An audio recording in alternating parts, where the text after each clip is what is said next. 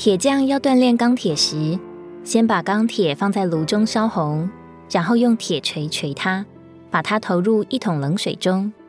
这样经过三次的锤验，才能试验出钢铁到底经不经得起锻炼，会不会裂成碎片。若经不起锻炼，就把它丢在碎铁堆里，当作废品卖掉。同样的，神为了使我们生命成熟，并显出宝贵的价值，也会将我们扔在火中锻炼，放在水中试验，是否能经得起一切的磨练。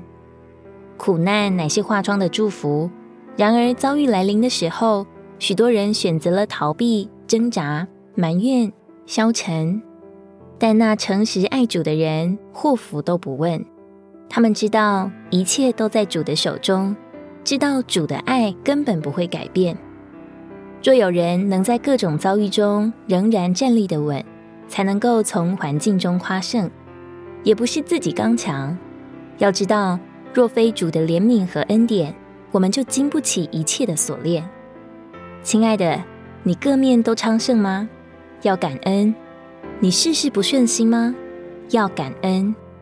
为了神所赐给我们的化妆的祝福，为了使我们能得着那生命的冠冕。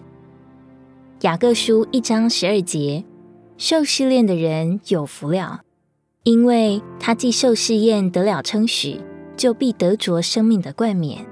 这是主应许给那些爱他之人的。